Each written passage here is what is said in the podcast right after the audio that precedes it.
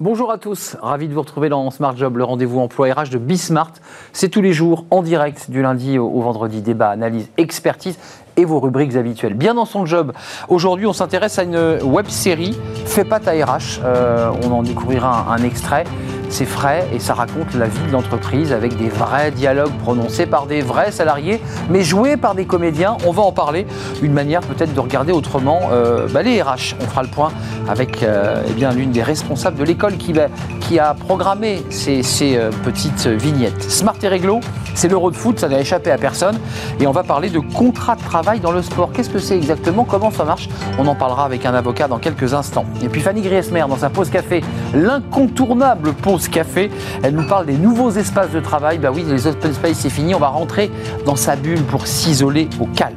Le cercle RH, c'est chaque vendredi avec les experts de Smart Job. Bah, évidemment, on a posé le masque. Est-ce que la vie a vraiment repris? Probablement. Est-ce que l'économie repart? On en parlera avec eux. Et puis on parlera d'Europe aussi. Il y a à la fois ce plan de relance et puis il y a ce déconfinement. Comment ça se passe dans les autres pays? Qui en posera la question à l'un de nos experts. Et puis le livre de Smart Job, c'est tous les vendredis, euh, des vertus de l'incertitude. C'est le titre du livre de l'auteur Nina Bataille. Elle est coach elle s'intéresse au fonctionnement de notre cerveau face justement aux incertitudes de la société. Voilà le programme, il est riche. Vous êtes évidemment les bienvenus tout de suite, c'est bien dans son job.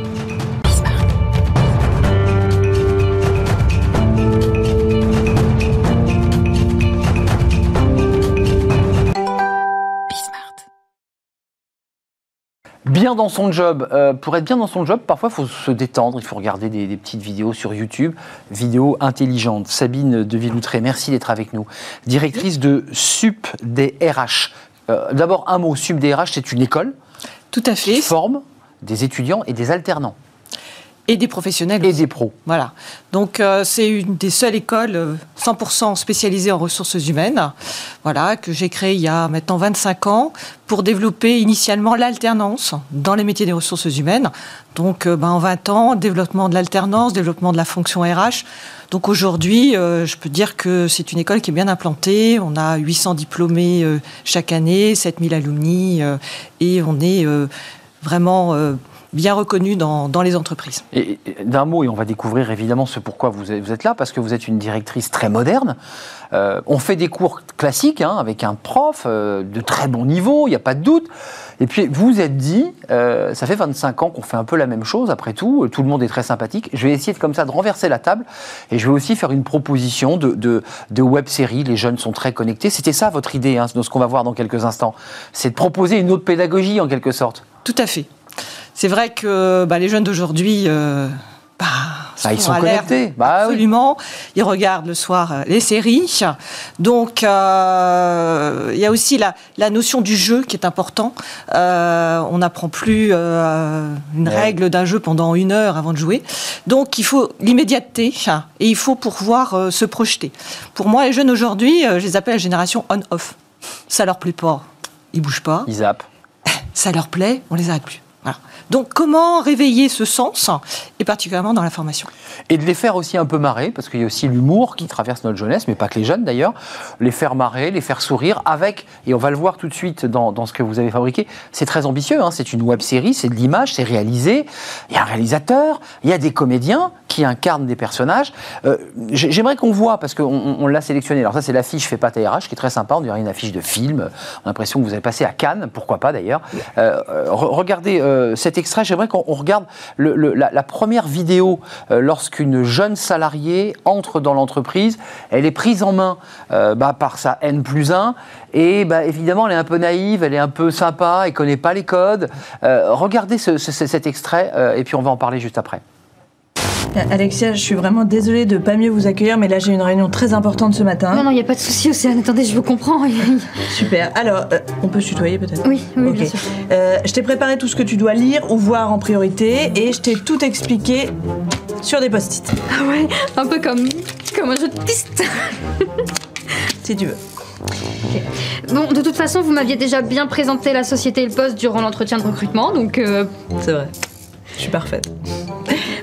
J'y vais. Euh, ça c'est bon, ça c'est. Ah non, j'ai oublié de te laisser mon numéro de téléphone, on ah sait non, jamais. Non, ça va aller, je, vais pas bouger. Hein. Bah non, non, c'est pas un incendie, un problème. Euh. Alors un incendie c'est peu probable, mais si l'alarme sonne, je devrais pouvoir me débrouiller pour évacuer.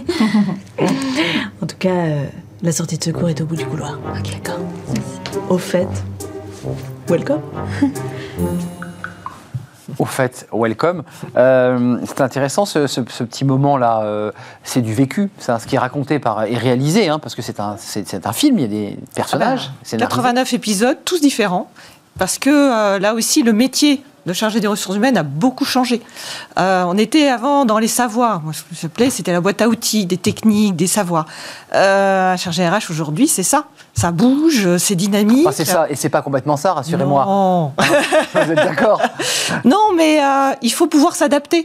Voilà, à l'entreprise. Voilà, c'est une entreprise qui a euh, sa culture. euh, Il y a des, des- Bah, L'épisode suivant, moi je l'ai regardé avec plaisir. C'est chargé un petit peu de l'entretien de l'entreprise, la gestion un peu technique. Et puis il lui raconte tous les ragots de la boîte, qui est une entreprise familiale. On va pas non plus spoiler toutes les séries, mais et il lui raconte qu'un tel sort avec machin, que Bidule est amoureux de Bidule. Et elle dit mais attendez, moi je suis pas venu, euh, je suis venu bosser au RH, hein, je suis pas venu faire une instance matrimoniale. un peu ça. Et ça raconte ça aussi l'entreprise. Et- votre web. Mais l'entreprise, c'est des salariés, c'est des hommes, c'est des femmes. Euh, et on attend aujourd'hui euh, beaucoup plus de la fonction RH qu'avant. Donc, Vous avez le vent en poupe quand même, votre école. C'est-à-dire l'idée qu'il y a 25 ans, les RH étaient un peu l'enfant pauvre de l'entreprise. Depuis un an, on n'a jamais autant parlé des RH. et la crise actuelle, malheureusement, a encore plus valorisé la fonction RH pour sa capacité à s'adapter, à innover, à être, à, à se réformer. Donc la formation a besoin de se réformer aujourd'hui, d'après moi. Euh, ça, ce sont des, des vidéos évidemment que les, les jeunes vont regarder, mais pas que les jeunes, on est bien d'accord. Euh, Il y a tout le monde, tous les RH, tous les DRH vont se marrer quand ils vont voir tout ça. Ceux qui viendront en formation à SubDRH, puisque dans un premier temps, elle sera réservée en interne uniquement aux stagiaires. On leur donne avant, le euh, on leur donne avant, ils la regardent avant de venir en formation ou ils la voient au fil de l'eau pendant la formation? Alors, c'est des récompenses. Voilà, on a mis euh, la formation à distance particulièrement, 89 modules de formation, 89 épisodes. Donc, à la fin d'un module de formation, j'ai travaillé dur pendant trois heures. À distance, c'est dur. Mm. Petite respiration, un épisode de la série. Ce qui me redonne envie ben, de poursuivre vers ce métier que je découvre au fur et à mesure de la série. Sabine de Villoutré, est-ce que vous sentez une, une appétence plus grande encore de- depuis euh, la dernière année, les six derniers mois pour la fonction RH Est-ce est-ce que vous sentez une dynamique et un désir des jeunes et des moins jeunes de pouvoir approfondir ou entrer dans cette, dans cette carrière? C'était déjà le cas euh, avant. C'est vrai que ce métier n'existait pas. hein. Il y a 25 ans, on était Ah non. gestion du personnel. Directeur du personnel. à la richesse humaine, donc euh, vraiment le parcours. Et euh, les jeunes aujourd'hui ressentent ce besoin de de transmettre, d'être au cœur euh, du voilà, de- de- d'avoir sens. Voilà. Mais les moins jeunes aussi. On a de plus en plus de personnes en reconversion qui ont cherché dans d'autres métiers, soit le paramédical, soit le commercial, ce rapport humain.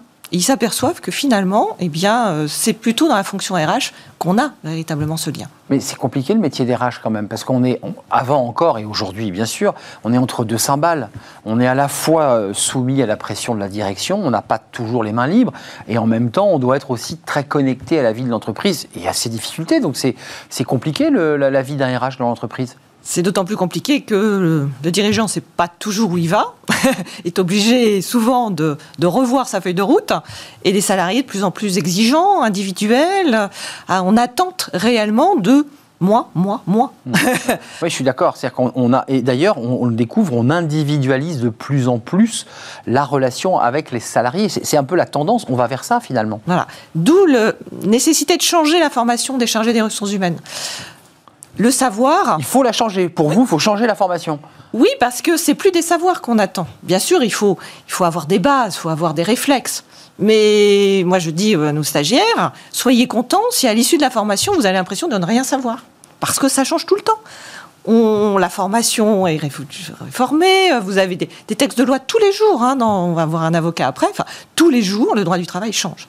Donc, euh, il faut avoir le sentiment de se dire, bah, ok, j'ai les bases, mais par rapport à cette question, je vais aller chercher aujourd'hui. Donc, il faut les mettre en mouvement. Le... C'est l'incertitude de la fin de notre émission. C'est des vertus de l'incertitude. C'est un livre. Eh ben, c'est tout à fait ça. C'est exactement ça dont vous parlez. C'est-à-dire être capable de s'adapter à ce monde mouvant euh, qui évolue juridiquement. Est-ce qu'il y a un module euh, dialogue social? Tiens, c'est une question que je voulais poser à, une- à quelqu'un qui dirige une école. On a beaucoup d'intervenants et de DRH qui nous disent ce qui a souvent été difficile, c'est le moment où il a fallu rencontrer les syndicats.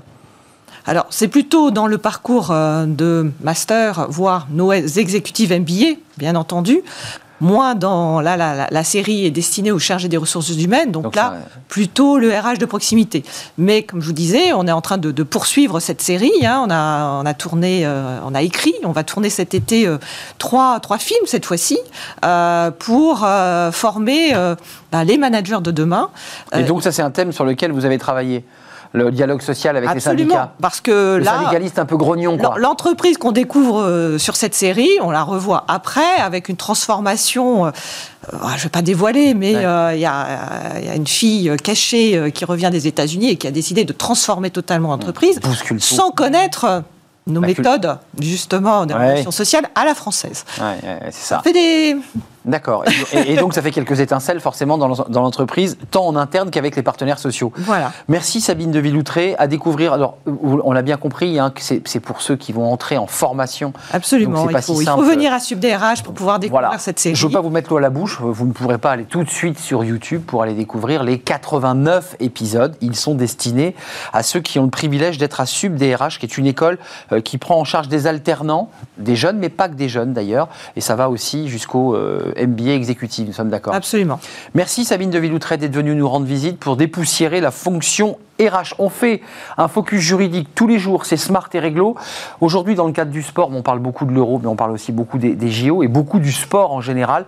Euh, qu'est-ce qu'un contrat de travail dans le sport? Est-ce qu'il y a d'ailleurs un contrat de travail chez les sportifs? On en parle, c'est tout de suite, c'est smart et réglo. Le sport et euh, le droit. Tiens, mais ça existe? Oui, il y a un lien très important euh, entre le sport et le droit, notamment sur la notion de contrat, euh, parce que les sportifs professionnels eh bien, ont des contrats, ils signent des contrats. Je suis avec Jean-Christophe Guy. Bonjour Jean-Christophe. Bonjour Arnaud. Un plaisir de vous accueillir, avocat en droit du travail au cabinet Ilexen. Absolument. Euh, passionnant de s'intéresser au droit. D'abord, il y a l'euro, il y a les footballeurs, il y a les rugbyman, tous, ces, tous ces corporations hein, qui, qui, sont formées quasiment en syndicats. D'abord, commençons par le, début quand et où s'appliquent les contrats de travail dans le sport? Uniquement pour les joueurs professionnels? Alors, oui, a priori, euh, contrat de travail suppose exercice professionnel, même s'il y a une différence en fait entre ce que les fédérations considèrent spontanément comme professionnel. Elles ont tendance à considérer comme professionnel uniquement l'élite, alors que le droit du travail, qui est un droit extrêmement accueillant, considère comme professionnel tout exercice d'une activité rémunérée dans le cadre d'un lien de subordination juridique. Alors, qu'est-ce qui est spécifique euh, dans le sport? D'abord, pour le dire un peu techniquement, il a fallu d'abord bâtir euh, bah, le droit, puisque dans certaines corporations, je pense au rugby, il n'existait pas de, code du travail des sportifs. Euh, par exemple, il, il, fallait légiférer, enfin, on travaillait sur les coûts qu'on pouvait recevoir. Quelqu'un qui se fait éclater le nez dans une mêlée, bah, c'est compliqué derrière. Quels, sont ses recours euh, Est-ce qu'il est en arrêt maladie Alors, tout, ça est complexe. Tout cela est complexe, euh, mais si, si on veut parler spécifiquement de droit du travail, déjà un petit, une petite précision. Tous les sportifs ne sont pas a priori des salariés, ne sont pas a priori considérés, euh, concernés par le droit du travail, le sont spécifiquement les sportifs dans les sports collectifs les golfeurs, les tennis, etc. Déjà, évacuons-les. Exact. Euh, les salariés sont ceux-là. Mais vous avez parfaitement raison. Pas vous avez parfaitement raison.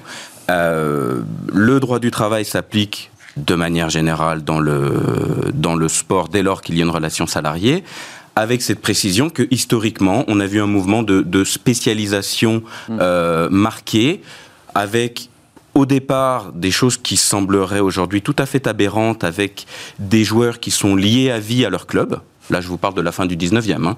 Euh, le premier, un des grands combats qui a d'ailleurs motivé la création de l'UNFP en France, c'est d'obtenir ce qui était appelé à l'époque le contrat à temps obtenir le fait de pouvoir se libérer du lien contractuel avec son club. Ça, c'est dans le foot. On va parler plus de foot parce qu'en réalité, c'est le sport collectif qui s'est le premier bah euh, professionnalisé et donc c'est là que le droit a pénétré en premier. Donc il y a un code du travail spécifique aux footballeurs Comment ça se passe? Alors il n'y a pas un code du travail spécifique aux footballeurs. Il y a le code du travail qui s'applique à tous les salariés. Dont les sportifs et footballeurs. Dont les, dont les sportifs et les footballeurs, euh, salariés et les footballeurs donc. Euh, et il y a des dispositions spécifiques dans le code du sport, y compris en matière de droit du travail. Ça, ça résulte beaucoup d'une loi de 2015 qui est venue totalement renverser la perspective. Vous savez qu'en droit commun du travail, le principe, c'est le CDI. Eh bien, la loi de 2015, la loi de 2015. Compliqué dans le foot. Très compliqué dans le foot, encore qu'on pourrait l'imaginer. Mais la loi de 2015 est venue sanctuariser une pratique ancienne, mise en place dans fin des années 60, euh, des années 60 en France sous l'égide de l'UNFP, qui est le CDD. Donc le principe, ouais, ouais. le principe depuis 2015, depuis 2015, c'est ce CDD spécifique. Et la loi va jusqu'à dire que le recours au CDI est interdit. Donc on est vraiment à front renversé Logique. par rapport au droit commun. Logique parce qu'il y a des mouvements, parce qu'on change de club. Logique. Alors là, vous mettez le doigt sur quelque chose de très important, mais où ce Ah oui. n'est pas si logique. C'était logique initialement de mettre en place des CDD parce que les, les joueurs voulaient partir. La mobilité. Reste que au début des années 80, pour faire pour répondre à une situation économique qui se dégrade suite au choc pétrolier, la montée du chômage massif, etc., le législateur n'a eu de cesse d'encadrer le CDD, Ah oui. de rendre son recours compliqué et sa rupture compliquée. On ne rompt pas un CDD, or certaines hypothèses spécifiques de Donc sorte compliqué dans le sport, là, pour le coup. de sorte Bah que oui. c'est devenu compliqué. C'est c'est- ce- cette forme contractuelle qui était désirée par le monde du sport, les joueurs d'abord, euh, est devenue extrêmement compliquée, et ce d'autant que le code du travail, qui s'applique euh, euh, sur ce point, prévoit qu'un CDD ne doit pas avoir pour objet ou pour effet de pourvoir un emploi lié à l'activité permanente et normale de l'entreprise. Euh, un joueur de foot, euh, c'est un emploi Bah oui. habituel et normal. Il y, a des- il y a des dérogations dans le code du, sport, du travail, dont le sport, des, des dérogations. Mais Jean-Christophe, quand, Oui. quand Mbappé, euh, Mbappé signe au PSG, il signe un contrat de travail Absolument. qui est régi par, par le, le- le- le- le- le droit général. Qui est régi par le droit général. Donc, absolument, c'est un un salarié, presque comme les autres. Presque comme les autres. Presque comme les autres. Donc, euh, on lui garantit, lorsqu'il est blessé, il est donc en situation d'être pris en charge par la Sécu. Excusez-moi, Oui. tous ces détails. Non, non, mais euh, c'est pas du détail, c'est- très pertinent, avec cette réserve que, s'agissant d'un joueur euh, de premier rang comme, comme celui-là, évidemment, les plafonds d'indemnisation, les comptes. Bon, tout ça est totalement dépassé et il y a des formes d'assurance privée qui viennent compléter un dispositif de droit commun qui n'est pas adapté à ce type de, à ce type de joueur. Alors, le CDD est compliqué, vous le disiez, encadré dès les années Compli- 80. Compliqué à, À- à- signer et à Et à rompre. Ça veut dire que pour le club, il y avait un surcoût. Évidemment, les joueurs voulaient se libérer. Concrètement, quand un joueur change de club, alors on le voit à la télévision, c'est très médiatique. Ce sont des, des batailles. On l'a vu récemment entre le Barça pour libérer Messi, pas Messi, Ronaldo. Il y a aussi des batailles de droit pur là sur ces questions. Il y a énormément de questions juridiques. Vous prenez l'exemple de l'Espagne. C'est un exemple très intéressant parce que en Espagne, il, y a, il existe quelque chose qui en France est balbutiant et même prohibé euh, officiellement Je par vois. la LFP. Ce sont les clauses Les libératoires. clauses libératoires qui Clauses coûtent libératoires. une fortune. En l'occurrence, s'agissant d'un Messi, d'un Ronaldo, ce sont des clauses libératoires qui sont évidemment défensives. Il s'agit d'empêcher tout club Eh oui. de, Si de- important de venir. qu'on n'est Voilà. pas tenté. Mais, mais, mais cette question des transferts est en fait essentielle parce que elle montre d'une cer- certaine manière que le, le CDD, qui, a été appli- qui est une conquête sociale des joueurs, est devenu en réalité un, un élément du business model des clubs, particulièrement en France. Je m'explique. Un joueur veut quitter son club. S'il n'a s'il est à la fin de son CDD, il le quitte librement Sans problème. sans problème, sans indemnité, sans rien, dû au club. En revanche, s'il lui reste trois saisons à réaliser, il a besoin de l'accord du club pour partir. De fait. Cet accord se monnaie. Et là, il faut que lui dise écoutez, je vais Le club accepte. Ah, c'est pas lui, c'est toujours le club. C'est- J'entends C'est bien. toujours l'autre club. Ouais, c'est le Mais club qui dit je prendrai en Voilà. charge les deux ans de saison. Cet accord se monnaie ou il s'aménage contractuellement dès la signature du contrat, et ce sont les clauses libératoires. Hmm. Euh, Et ça fait un gros travail pour les avocats, ça, de, de suivre les contrats des joueurs. Parce que c'est Oh, quand même des très gros contrats. Oui, mais enfin, il y a, y a- il y a quelques. Il y a 1500 joueurs, euh, 2000 Oui. joueurs de football en Enfin, France. c'est des contrats qu'on examine de près, Oui, ce sont des contrats qu'on examine de près, qui sont compliqués à mettre en œuvre spécifiquement en France, parce que, par exemple, la clause libératoire est interdite par la LFP, la Ligue de football professionnel, alors qu'il est notoire qu'elle se pratique. Euh, vous, avocat, agent ou avocat C'est la même chose? Non, ce n'est pas la peut même être chose. avocat et agent en même temps? On peut être avocat et mandataire sportif, c'est-à-dire que on, on- on apporte la compétence juridique pour construire les contrats, qui sont d'ailleurs des contrats aussi autour du droit à l'image, qui est une notion de plus en plus prégnante. Autre rémunération pour Alors le joueur que l'agent est rémunéré principalement pour son travail d'intermédiation. entre un- deux clubs. Voilà. D'accord. Ou un club, enfin, de toute façon, une- un transfert, c'est tripartite. Euh, avant de nous quitter, il nous reste peu de temps et je trouve que ce, ce débat est passionnant. Ça mériterait d'ailleurs même presque à, à- à part entière un, un débat euh, plus long pour approfondir. Euh, le, le droit évolue ou il est resté figé à la loi de 2015 et elle vous convient, vous qui êtes un praticien Non, je pense qu'elle est incomplète. Je pense qu'elle est incomplète parce qu'elle ouvre la porte à- aux clauses libératoires, notamment. Qu'on soit content, pas content euh, de- de- d'une forme de marchandisation des joueurs.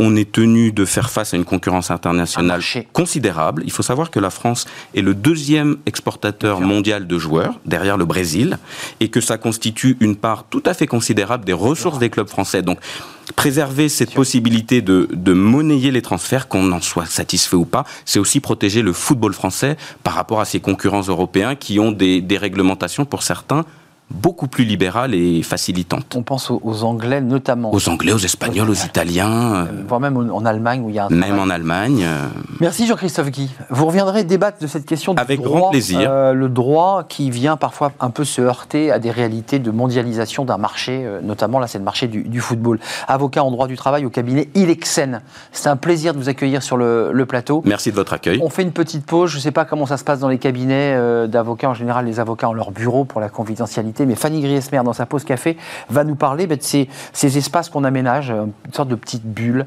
où on s'isole, où on peut passer des coups de fil, on peut même travailler. C'est un peu le prolongement de tout ce qu'on a vécu bah, après le télétravail ou pendant ce télétravail, parce que certains sont toujours en télétravail. C'est la pause café, c'est Fanny Griesmer. Fanny Griesmer, comment allez-vous? Très bien, et vous? Ben, moi, je vais très très très bien. Euh, c'est intéressant ce que vous allez nous, nous, dire parce que c'est, ça existait déjà, on l'avait vu sur le plateau au tout début de Bismart il y a un an, puisqu'on on fête nos, nos un an, faut-il le rappeler, mais euh, ça s'est accentué, ces espèces de bulles comme ça, de moments de, on essaie de s'isoler de, de, de, de- de- Du monde ambiant? Ouais, de tout le Eh bazar oui. autour, quoi, pour le dire Exactement. simple. Mais c'est Ça vrai peut que être le- les enfants ou les collègues. Bah oui, parce qu'en télétravail, c'est vrai que certains l'ont vécu en mode. euh, on a beaucoup parlé du mode dégradé, Dégradé, ouais. effectivement, hein, avec des enfants qui crient, le voisin qui fait des travaux, votre euh, votre moitié qui télétravaille également et qui passe des coups de fil. Euh, le monde du télétravailleur a été euh, parfois compliqué, un télétravail qui n'a pas toujours été une sinécure ces derniers mois, loin s'en faut. Quotidien parfois un peu étouffant, surtout quand on s'est retrouvé bah, entre les quatre murs de son appartement, de sa maison, hein. petit espace parfois.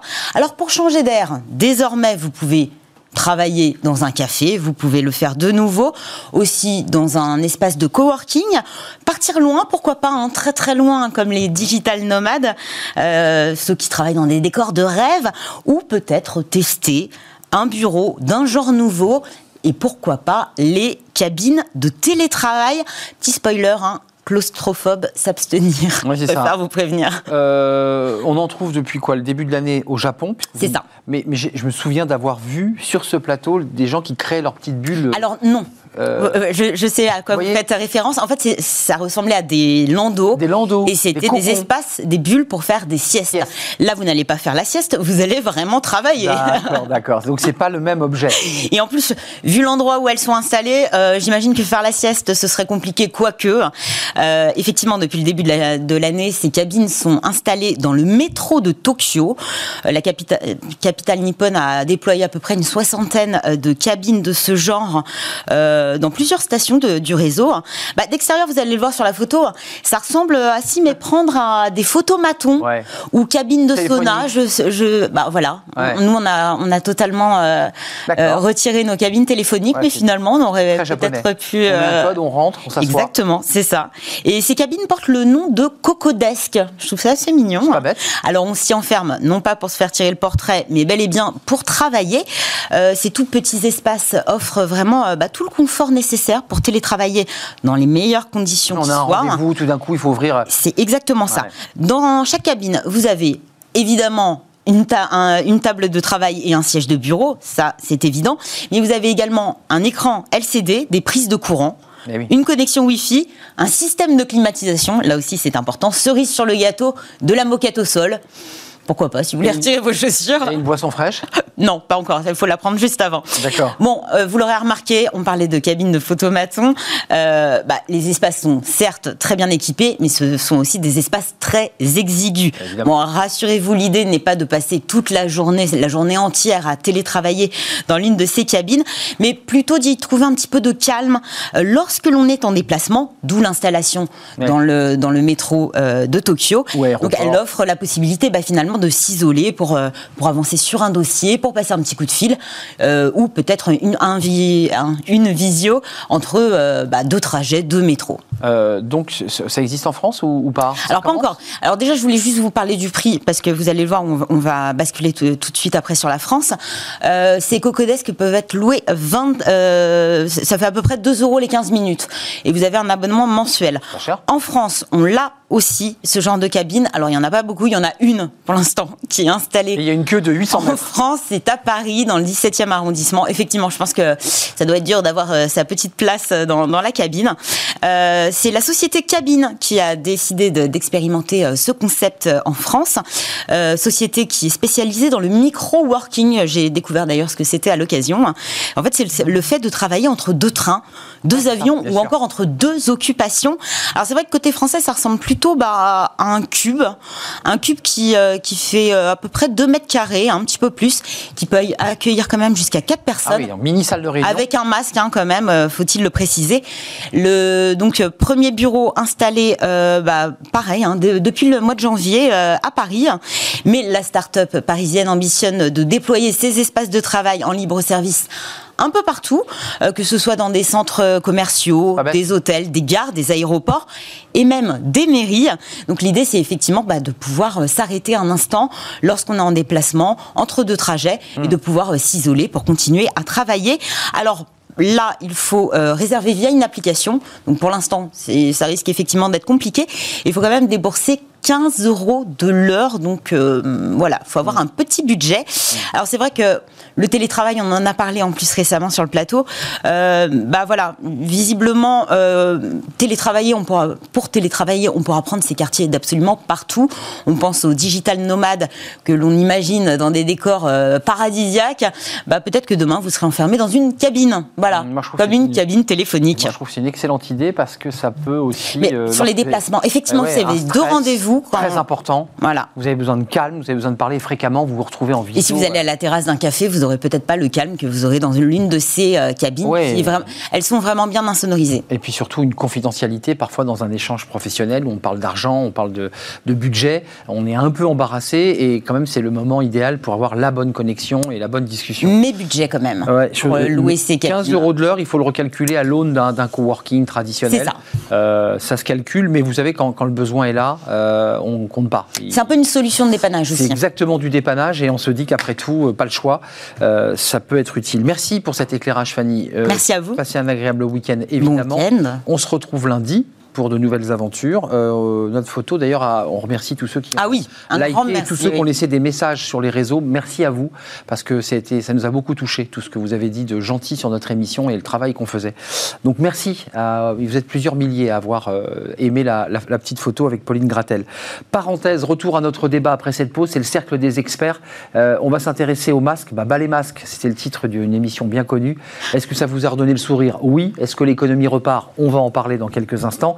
Et puis on va s'intéresser à l'Europe. Comment, l'Europe déconfine Et puis comment nous, Français, nous allons euh, pouvoir euh, eh ben, organiser, récupérer ce fameux plan de relance de 75 milliards d'euros. Euh, il va arriver, nous dit-on, il arrive par, par tranche. On fera le point avec mes invités. C'est le cercle des experts. C'est juste après la pause.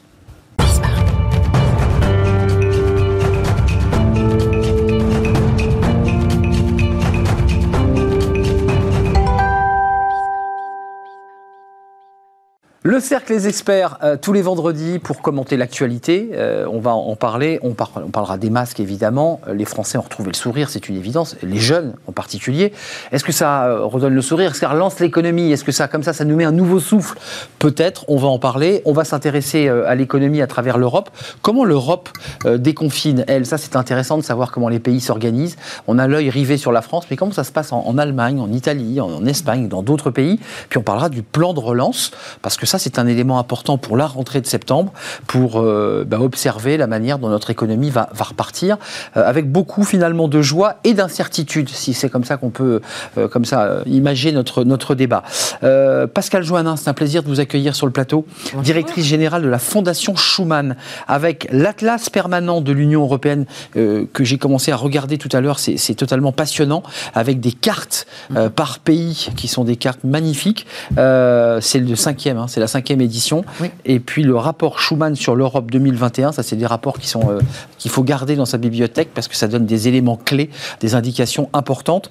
Euh, on va parler d'Europe avec vous évidemment. Stewart Show, les sondages, les Français que vous sondez, consultant en stratégie d'opinion chez Via Voice, euh, avec j'ai vu dans les élections régionales, vous les commentez beaucoup, dans les préoccupations, sécurité en un qui est monté, mais mais emploi et économie qui, qui est toujours en deuxième position chez les Français euh, et qui monte dans- en fonction de certains euh, partis politiques qui sont plus importants. Jean-Michel Garrigue, c'est un plaisir de vous retrouver.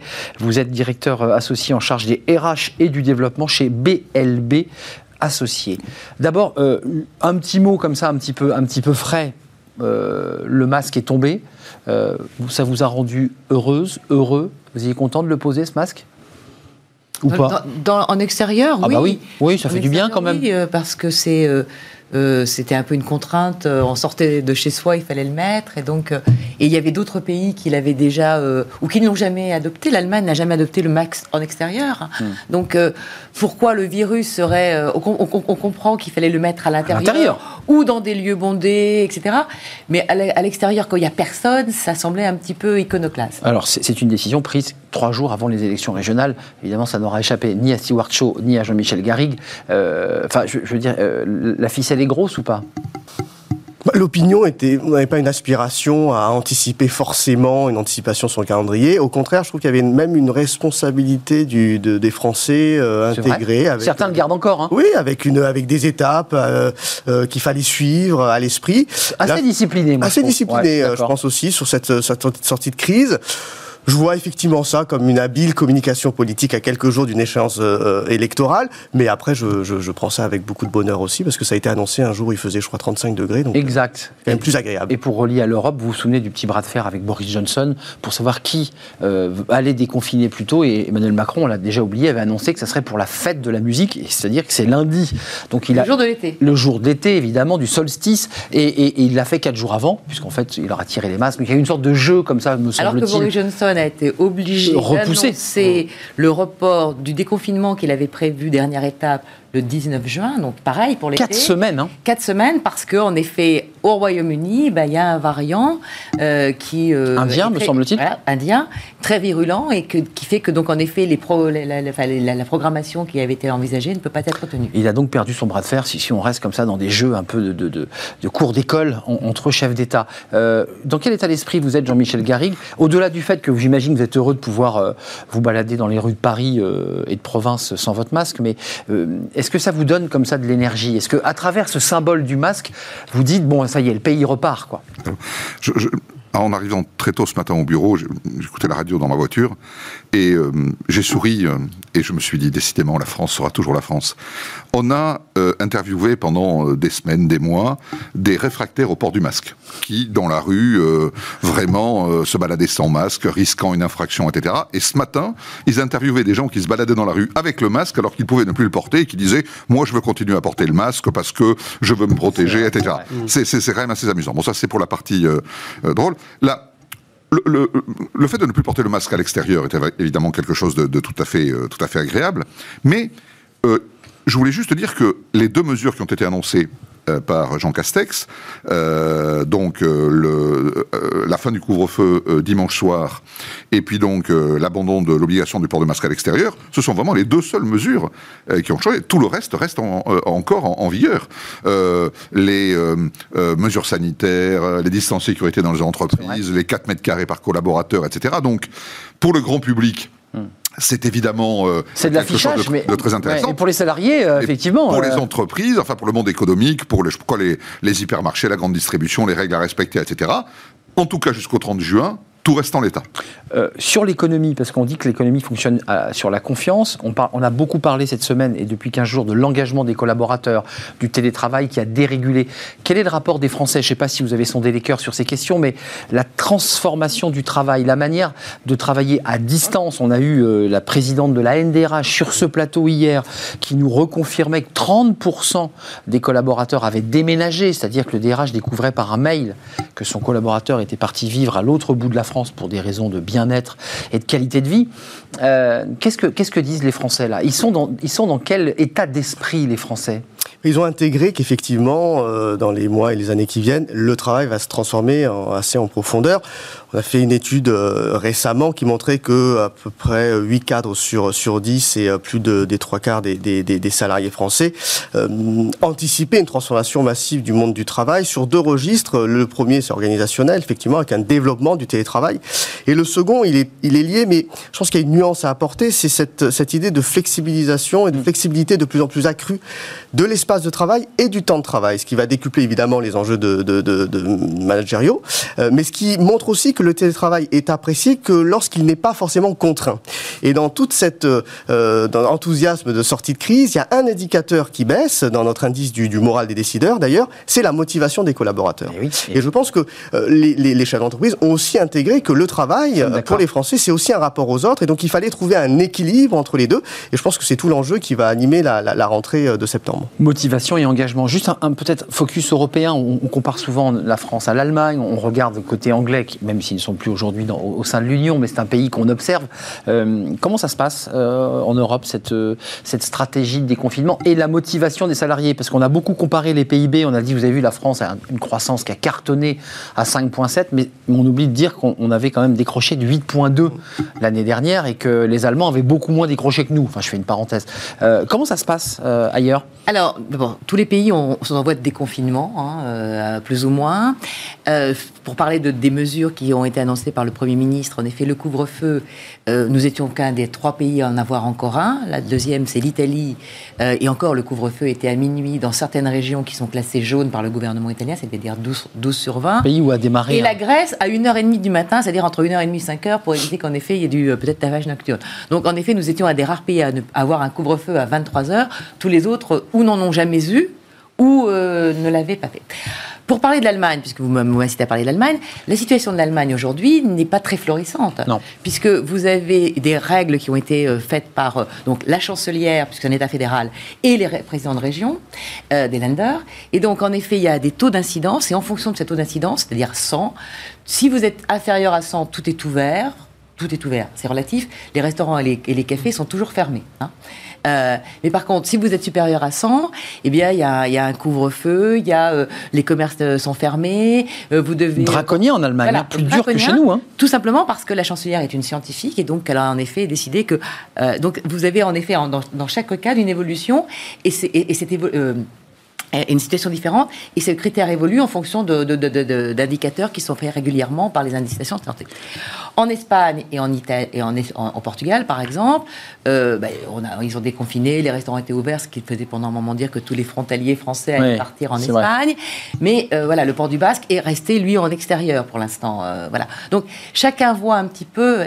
Et Midi à sa porte, pour le mais dire, vous avez toujours un peu des, ça. Règles, des règles Il n'y a pas d'Europe là. Alors, l'Europe, elle, si, si, l'Europe, j'y viens. Je le fais exprès, c'était pour faire réagir. Elle existe parce que nous avons décidé de mettre en commun un certain nombre de règles qui font que euh, on va avoir à peu près la même chose. Alors bien entendu, c'est- chaque État fera ce qu'il voudra, mais on, on sait très bien que les rassemblements importants sont interdits.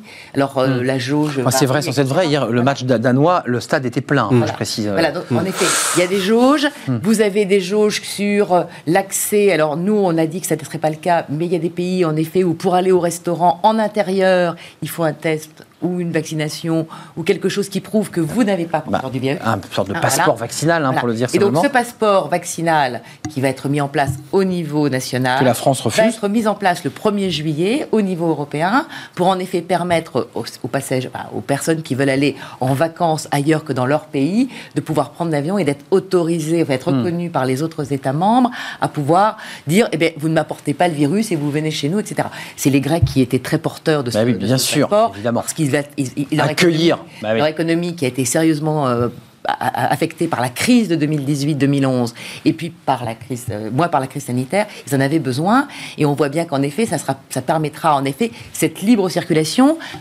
qui est quand même un des thèmes majeurs de l'Europe, qui a été quand même complètement freiné parce que pendant un moment, on ne pouvait plus aller se déplacer. Bah, Donc certaines ça va permettre de bloquées. rouvrir les frontières, Ouais. de redécouvrir les autres, d'avoir de nouveaux échanges. Parce que je, je pense que c'est ça aussi qui est important, c'est que après avoir été un peu confiné chez soi, on faut apprendre à reprendre le rapport aux autres, à, à découvrir les choses, etc.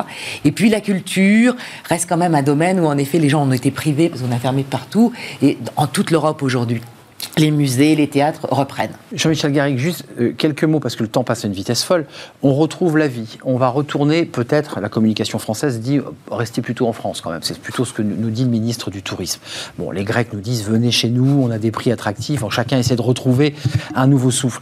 Quand je regarde les sondages régionaux, qui sont finalement un peu une petite copie d'une élection présidentielle dans un an, c'est-à-dire on peut, on peut calquer, la sécurité était basse, elle est remontée très fort ces dernières semaines, ces derniers mois, les faits divers, ne revenons pas dessus, reste en deuxième position de très fortes euh, inquiétudes autour de l'emploi, de la sécurité de l'emploi et du développement économique. Logique, j'imagine que les entreprises euh, que vous conseillez euh, chez BLB, elles sont quoi? Dans une phase de préparation de rentrée sur euh, des paramètres, euh, des PSE, on accélère, on investit, on réduit nos, nos locaux? Qu'est-ce qu'elles vous disent, les entreprises? En fait, ça dépend énormément du secteur d'activité. On est d'accord. Euh, Il y a des entreprises, je dirais, des grandes entreprises qui ne connaissent pas la crise, pour euh, plagier le titre de la chanson. De Bachung de Bachung, euh, euh, pour lesquels euh, l'année 2020 s'est soldée par à minima un maintien de l'activité, voire une croissance, et, et l'année 2021 annonce des résultats qui s'envolent. tant mieux, tout roule. Il y a, à l'inverse, euh, il y a des secteurs dont on se dit que une fois qu'ils cesseront d'être aidés, euh, il y aura très probablement un, un nombre de, de faillites qui ont été en fait artificiellement reportées à cause des aides euh, des, des pouvoirs publics. Et il faut dire d'ailleurs, Dès 1er juillet, ça démarre, hein, les cotisations. hein, donc et, euh, et ce, n'est pas, ce que je vais dire n'est pas une remarque politique, hein, c'est qu'il faut quand même souligner que la France est un des pays euh, qui en a fait le plus dans l'accompagnement des entreprises, euh, avec effectivement des subventions de tout, de tout bord, le sur- quoi qu'il en coûte. quoi qu'il en coûte, etc. Mais il faut quand même euh, euh, en rendre hommage, si je puis dire, au, au- au gouvernement, parce que ça a permis, euh, en tout cas, de, de déporter l'effet néfaste de la Enfin, en tout cas, d'amortir un choc Ouais, qui s'annonçait terrible. On est d'accord là-dessus. Il y, a tout le sect- il y a toutes les entreprises que j'appellerais des secteurs euh, intermédiaires, c'est-à-dire ceux qui ne sont pas dévolus à la croissance ou voués à la décroissance. Et là, euh, je crois que les entreprises sont euh, très attentives à ce qui va se passer au niveau euh, du euh, climat euh, à- économique, euh, des prévisions qui vont être faites. Oui. Par exemple, Du plan de euh, relance. on, on- on se Le réjouit. plan de relance qui va Voilà. être euh, mis en application. On se réjouit de ce que apparemment la croissance soit meilleure euh, que celle qui était. euh, Elle a pris euh, prévue. 0,3 euh, Voilà. selon les chiffres de la Banque de France. Exactement. Et donc, tout- pour toutes ces entreprises, eh ben, euh, euh, chaque jour se euh, construit son lendemain et elles sont un peu à vue en train de voir comment leur carnet de commandes évolue. Vous voulez intervenir, Stewart Shaw, parce que sur cette question de la position des Français, du regard des Français sur l'économie, ils sont attentistes, ils sont pleins d'espoir, ils sont inquiets. Alors, ils sont pleins d'espoir, oui. euh, ils sont inquiets un petit peu, puisque la sécurité, vous pouvez, vous pouvez le lire à, à Oui. plusieurs échelles, parce qu'il y a la sécurité euh, Physique, économique, il y a la sécurité physique, mais il y a la sécurité de l'emploi, la sécurité sociale aussi. Et je pense que c'est une, c'est un enjeu finalement qui englobe une forme de vulnérabilité Sécurité aussi dans le sens protection. dans le sens protection, dans le sens préservation. Et on sait que voilà, cette crise aura ébranlé euh, et le pays. Le quoi qu'il en coûte aura évidemment un prix à un moment donné, et que les Français sont assez euh, matures sur la question. Vous reconnaîtrez avec moi que les inquiétudes ou le sentiment d'insécurité ou de manque de protection est paradoxal avec ce qu'on vient avec Jean-Michel Garrigue, parce que jamais un État vous confirmez, Pascal Joannin, n'a été aussi protecteur à l'égard de Oui, avec en effet une dette qui a beaucoup monté. colossale, qui était déjà importante qui était importante et qui fait qu'on est aujourd'hui l'un des pays les plus endettés, avec en effet des questions sur comment on va pouvoir en effet assainir tout ça à un moment donné. Euh, la question du plan de relance, c'est vous si sur ce plateau, euh, il y a quelques semaines, nous indiquait que l'Autriche, après, après avoir un peu tergiversé, tout ça était validé, tout ça allait arriver. Alors j'avais un peu insisté, souvenez-vous, Ouais. en vous disant mais ça arrive quand? Et bien là, ça y est, Là, ça y est, maintenant ça y est. Ça y est Ça y est, il y a que la. c'était- ça a pris un temps. Alors oui, mais ça a, mis, ça a mis un an parce que nous sommes, un- nous, sommes, l'Union européenne n'est pas un État. Il fallait que les 27 États, Oui. pour la première fois, donnent à la Commission la possibilité d'emprunter. Ça n'était pas dans les, ça n'était pas possible. Les Allemands, euh, imaginez le, le- le- le concept des Allemands que l'Union européenne, même si en effet la Commission est présidée par une Allemande, ils n'avaient pas du tout envie. Donc ça y est, c'est fait. La Commission a fait son, a levé son premier emprunt mardi. C'est le premier d'une longue série. Je rappelle que la- l'Union européenne est euh, notée triple A par les agences de C'est notation. 750 millions d'euros. Exactement. Donc, et il y a les, les plans de relance, les, les- les États membres ont présenté des plans de relance, et il y en a déjà cinq. L'Espagne, la Grèce, Où chacun amène sa copie. Voilà, chacun amène sa copie en disant voilà, qu'est-ce que je vais faire du plan de relance? Alors, on sait qu'en France, à peu près, il y a 40 milliards qui vont être financés par l'Union européenne. Donc, en effet, la France, comme les autres États membres, a déposé un dossier. C'est l'Italie et l'Espagne qui vont recevoir le plus. L'Allemagne, 23 milliards, pour donner un peu un ordre d'idée. Et donc, il y a Et déjà la cinq- France, voilà, 70 milliards? 40. 40 milliards. Mais voilà, donc, et donc les cinq premiers, les cinq premiers, euh, les cinq premiers euh, euh, plans de relance ont été acceptés hier par la Commission européenne. La présidente de la Commission a donc Dont celui de la. France, vous nous confirmez. Notre copie a été retoquée ou? Non, non, la copie est dans les. dans- je pense que c'est la prochaine vague. Ça va être fait dans la dans la semaine avec qui vient. des propositions de, de- de transformation autour des projets écologiques, de Alors c'est transformation. 30%, c'est- alors, puisque la Commission européenne a fait de- du, du pacte vert, hein, ça s'appelle comme ça, C'est ça. donc de les priorités euh, climatiques, sa priorité, donc c'est au moins 30%, et la deuxième priorité, c'est 20% pour tout le numérique, puisque c'est la deuxième priorité de l'Union. Donc en effet, dans les plans de relance que présentaient les États, il y avait beaucoup de choses concernant la, qualité de l'environnement, etc. Qu'est-ce qu'on pouvait faire pour essayer d'améliorer en effet un certain nombre de choses, et puis en effet sur le numérique. Donc, euh, et après le reste. euh, Donc ça va être fait là d'ici le 1er juillet. Je pense qu'une grande partie des États membres, sauf ceux qui sont un peu en retard, mais la France sera en effet dans le prochain pacte. Bon, Euh, voilà. donc notre, notre copie est, est observée euh, alors que les étudiants passaient le bac philo. Nous, nous aussi, la France a apporté sa copie pour voir ce que, ce que disait Mais la tout- Commission. la France Voilà. et tous les autres États membres, ce n'était pas la France uniquement, c'est euh, tous les États membres. ça vous évoque quoi? Parce que les Français, et ça, ça risque d'arriver dès septembre, se sont dit, mais on nous avait dit qu'il fallait faire très attention à notre dette en, en janvier 2020, avant le début de la crise. C'était l'alpha et l'oméga. Tout d'un coup, des milliards ont été déversés. L'Union, de nouveau, valide et va valider notre, notre plan, notre pacte vert. Ça déboussole un peu les Français, ça. Cette espèce de rapport comme ça aux milliards qui valsent comme ça. Puis le, le calendrier, euh, il faut dire, est un peu contraint. Bah oui. Parce que bon, l'été, ça va être un été euh, festif, Eh oui, euh, on souffle. de, de vacances, de retrouvailles, de soleil, etc. La rentrée va arriver. La rentrée, on sera grosso modo six mois de l'élection présidentielle. Hum. Donc je pense, enfin je, je- je ne suis pas dans les, dans les petits papiers, je dirais, des, des pouvoirs publics. Et la France prendra la présidence de l'Union. Et la France pour la présidence En de l'Union. plus. Donc Le 1er janvier. je 1er pense janvier. que le- le- l'intérêt bien compris euh, du président de la République et du gouvernement euh, va être euh, d'essayer de déporter encore davantage les incidences négatives Eh oui. de la crise. Comme, euh, je dirais, on est euh, euh, euh, euh, dans un puissant fond depuis, on en a déjà Eh parlé oui, plusieurs eh fois. oui, c'est pour ça que je, vous lançais sur le sujet. Je, je pense qu'on va encore euh, accentuer le puissant fond au moins jusqu'à l'élection présidentielle. Pour des raisons stratégiques des et raisons- politiques. pour des raisons Bah stratégiques, bah voilà. oui. Et il ne faudra pas attendre avant la fin du printemps ou l'été 2022. Pour sentir euh, les premiers, voilà. Je- le ne- picotement voilà. de la dette. Il ne m'étonnerait pas que l'on prolonge des aides ou que l'on déporte des dégressivités euh, ou que l'on déporte les remboursements des prêts, etc. Parce que, en tout cas, je serai le président de la République euh, ou, ou le Premier ministre ou membre du gouvernement. et pourquoi pas? Je conseillerais ça, je conseillerais ça de manière à pouvoir aborder l'élection présidentielle, Avec un terrain dégagé. enfin, au moins pas avec la dette sur voilà, les épaules. Quoi. sans un boulet énorme au pied. Conclusion, Stewart Shaw. Euh, c'est un peu ça l'idée. Enfin, c'est-à-dire que là, on est dans une phase où il y a une volonté européenne, mais elle vient de se calquer nos élections. Oui, alors c'est c'est évident, mais je suis en phase avec ce que vient de dire Jean-Michel. Je pense qu'il y a une, ce qui est positif, en tout cas pour moi, c'est qu'il y a une internationalisation de, de- de- du contexte. Et je pense que les Français, dans l'opinion, euh, sont peu, euh, ne visualisent pas forcément que sur les 100 milliards, il y a près de la moitié qui sont aussi délivrés grâce à notre appartenance à l'Union européenne. Donc je pense que dans ce moment-là, il y a peut-être aussi Le fameux un débat enjeu. sur la souveraineté. Exactement. Il y a peut-être peut-être aussi un enjeu de remettre au cœur de, D'en de parler, ces, de le de ces dire. enjeux, de Eh ces ouais. débats politiques. Mais de que communiquer là-dessus, de faire connaître à l'opinion publique Qu'est-ce qui a été réalisé avec le soutien de l'Union Ouais, européenne pour. On voit montrer la, réalité concrète Absolument. de ce que fait l'Union Mais européenne oui, je suis d'accord avec vous. Et donc je pense que c'est un enjeu d'opinion, d'information et de communication. Vous, vous le dites en creux, mais ça sera aussi un enjeu de l'élection présidentielle. C'est la façon dont on parlera de l'Europe, c'est la façon bien dont l'Europe sera incarnée par les candidats, parce qu'on ne les connaît pas tous, et on le saura en septembre. Et vous reviendrez nous parler. Et en septembre, il y a des élections en Allemagne. En Allemagne, Je, rappelle que le premier pays qui voter, Exact. c'est le 26 septembre. Et c'est la fin d'Angela Voilà. Merkel. Et donc c'est pour ça que le président de la République est aujourd'hui en Allemagne pour dire au revoir dans la façon bilatérale. Il y aura encore d'autres rencontres programmées au Conseil vrai. européen et C'était compliqué G20. le au revoir entre les deux, parce qu'il y avait des problèmes de calendrier, si j'ai bien lu. Voilà, mais euh, voilà. Donc euh, c'est en effet la fin. Mais il y aura une nouvelle relation franco-allemande avec celui ou celle qui sera élu par les Allemands le. Ce n'est qu'un au revoir. septembre. Merci. Ce n'est qu'un au revoir pour nous aussi, parce qu'on se dit au revoir, mais on va se revoir.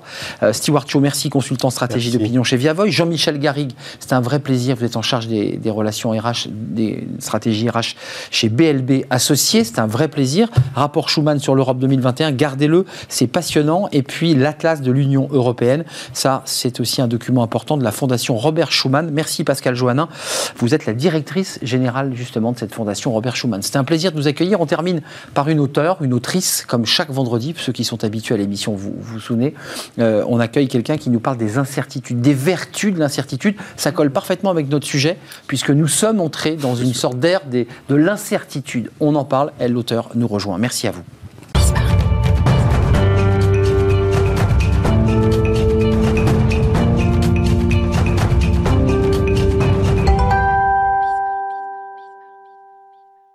Notre auteur est sur le plateau, Nina Bataille. Bonjour, comment allez-vous? Bonjour Arnaud Ardouin. Des- C'est un plaisir. Des vertus de l'incertitude, trouver du sens et se réinventer dans un monde en pleine mutation. Édition Erol.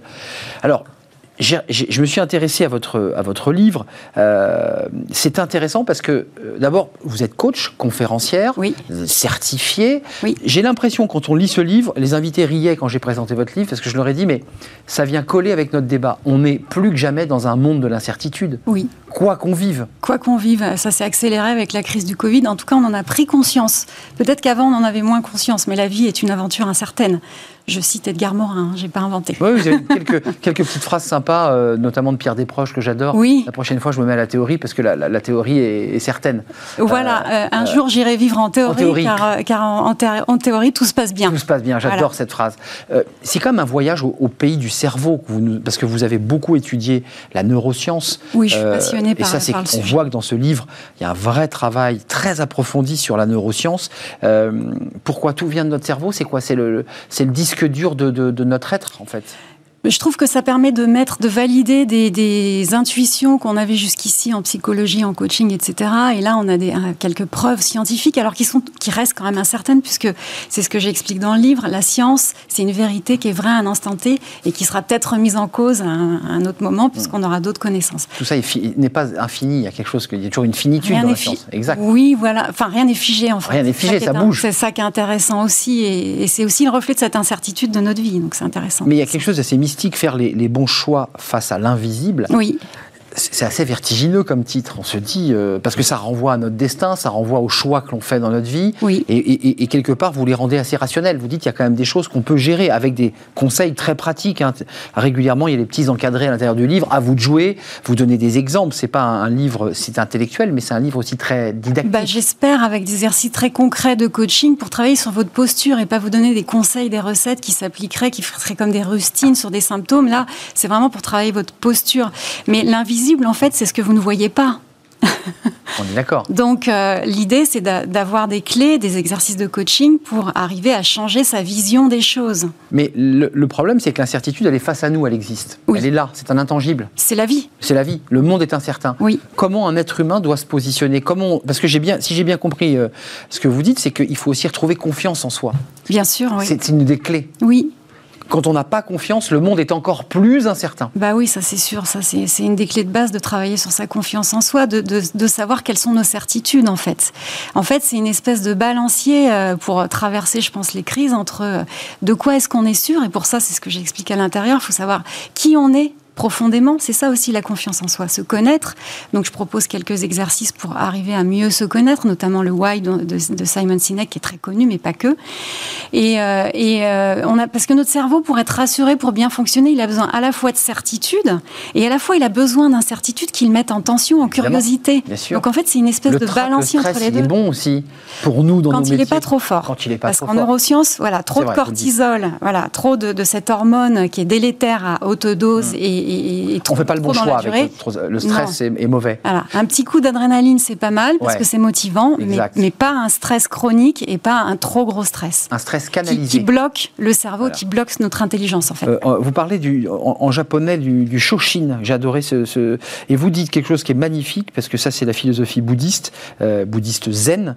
Euh, vous dites, quel que soit le niveau de la personne, elle doit rester euh, curieuse, euh, garder l'œil de la découverte ouvert. Vous pouvez toujours apprendre quelque chose, quel que soit votre âge ou votre niveau d'expérience. J'adore C'est ça. génial. C'est-à-dire quelqu'un d'éminemment important qui dirige la plus grande des entreprises du monde doit toujours rester connecté à des choses simples. Hmm. Pourquoi, finalement? Parce que des choses. bah, parce que ça permet de se décentrer de soi-même et de se centrer sur l'autre et d'être à l'écoute et dans l'observation. Et ça, c'est une compétence. Et ça rend meilleur. clé. Ça rend meilleur et ça permet aussi de s'adapter au changement. On- on- je reviens au début de, votre interview. C'est ça qui permet l'adaptabilité. C'est d'être, d'avoir une observation fine de son contexte pour comprendre où est-ce qu'on va pouvoir euh, agir. Donc, première étape, c'est se connaître. Oui. Travailler sur soi. Oui. Puis ensuite, si on lit votre livre, il y a un certain nombre d'exercices, de choses que l'on doit faire. Oui. Euh, dans les béabas, s- sans spoiler le- l'ouvrage qu'il faut lire, mais qu'est-ce que l'on doit faire? Quels sont les, les- les premiers pas que l'on doit faire quand on veut s'engager sur ce chemin? C'est- alors là, c'est difficile comme question. Question alors, difficile. se, se connaître, juste, euh, peut-être repartir de là, euh, parce que c'est ça qui vous donne de la stabilité quand vous vous sentez déséquilibré. On est posé. Souvent, les solutions, elles se situent à l'opposé de ce que vous faites quand vous vous sentez déstabilisé. Par exemple, quand euh, vous, vous êtes dans l'incertitude, souvent, on peut se dire, tiens, j'ai besoin de contrôle sur la situation, et trop de contrôle, ça rend rigide. J'aime bien prendre l'image des sports de glisse, ou simplement, si vous sortez de chez vous et qu'il y a une plaque de glace, si vous êtes comme ça, On vous allez tombe. tomber. C'est exact. Si vous êtes plus fluide, vous allez passer euh, sans problème. C'est exactement Donc, ça. euh, donc c'est souvent euh, et de trouver une espèce d'équilibre entre le contrôle, à quoi j'ai besoin, sur quoi j'ai besoin de m'en- m'entraîner. J'aime bien prendre l'exemple des, des surfeurs. Euh, avant d'aller affronter une vague de plusieurs mètres, ils s'entraînent en apnée en piscine pour pouvoir rester bloqués sous la vague. Voilà, Euh, ils y vont pas comme ça. Donc euh, c'est une espèce de de balancier à trouver entre sur quoi est-ce que j'ai besoin de m'entraîner pour muscler mes hard skills, mes compétences métiers, et, euh, et sur quoi est-ce que j'ai besoin de, de, De lâcher prise, Ouais, par lâcher- exemple, ouais. euh, d'être et de muscler mes soft skills pour qu'elles soient au, au service de ma compétence professionnelle. Donc c'est vraiment un livre aussi qui euh, propose pas mal d'exercices pour développer ces fameux soft skills dont tout le monde parle, mais personne ne sait exactement de quoi il s'agit. C'est vrai. C'est les savoir-être. Et les savoir-être, ils vous permettent de traverser les crises, puisque les hard skills, elles vous permettent surtout de maîtriser votre métier en situation ouais. normale et, et- et- Classique. et classique. Par et calme. Qui, qui exerce son métier en ce moment par temps calme à peu près personne. Mais Donc c'est ah, c'est indispensable. euh, Voilà. Et puis. euh, le- le- la vie, en fait, c'est qu'une succession de caps à passer. Donc, euh, il y a plein d'exercices pour vous aider. À, et on- Ça on démarre dès le début. hein. On sort du ventre de sa mère, c'est déjà une, déjà une très grande épreuve. Exactement, exactement. On arrête de passer un cap quand on meurt, hein. enfin pour parler ça. des choses, des choses un peu cap, brutalement. Donc en fait, l'idée c'est quel est votre prochain cap? Quelle est la prochaine vague qui pourrait vous maintenir sous l'eau? Et de quoi vous avez besoin? Sur quoi vous avez besoin de vous muscler? Pour y faire face. Et puis on peut aussi faire une petite rétrospective. On peut aussi se dire tiens, on vient de traverser une période difficile. Qu'est-ce que j'ai mis en place? Sur quoi je suis bon en ce moment? Qu'est-ce que j'ai réinventé? Qu'est-ce que j'ai pas réinventé? Eh Comment je oui, m'améliore? ça aussi, ça fait du bien à la confiance en soi pour faire le lien avec votre question. Des vertus de l'incertitude. Vous êtes passionnante, Nina. Des vertus de l'incertitude, trouver du sens et se réinventer dans un monde en pleine mutation. C'est un livre très didactique, euh, euh, très Merci. creusé sur les, les neurosciences, mais aussi très didactique parce que vous avez des exercices. Vous, vous nous prenez par la main en disant voilà, on- on- tu peux faire ça, tu peux faire ça, on peut faire ça. Donc ça, ça nous permet de, et puis aussi d'approfondir certaines données sur les neurosciences qui sont des voilà. C'est passionnant. Un Ça voyage permet vraiment de comprendre euh, nos limites. Coach professionnel, merci Nina Bataille, vous êtes conférencière par ailleurs. C'est un plaisir de vous accueillir sur le, le plateau pour cette euh, dernière rubrique de la dernière émission de, de la semaine. Euh. C'était un plaisir d'avoir partagé ce moment avec vous et avec vous qui avez beaucoup réagi sur les, les réseaux sociaux. Après cet anniversaire voilà, qu'on a vécu avec grand plaisir puisqu'on a fêté notre première année hier. Joyeux anniversaire. Merci Nina, c'était un vrai plaisir. Euh, merci à toute l'équipe, merci à Fanny Griesmer, merci à Pauline Gratel, à Margot, euh, Romain Luc aujourd'hui et Guillaume au son. C'est un vrai plaisir d'être avec vous. Merci pour votre fidélité. Je serai là lundi. D'ici là, portez-vous bien, prenez soin de vous, prenez le soleil peut-être, et puis regardez évidemment nos, nos programmes. Bismart, il y a l'embarras du choix. Bon week-end, bye bye.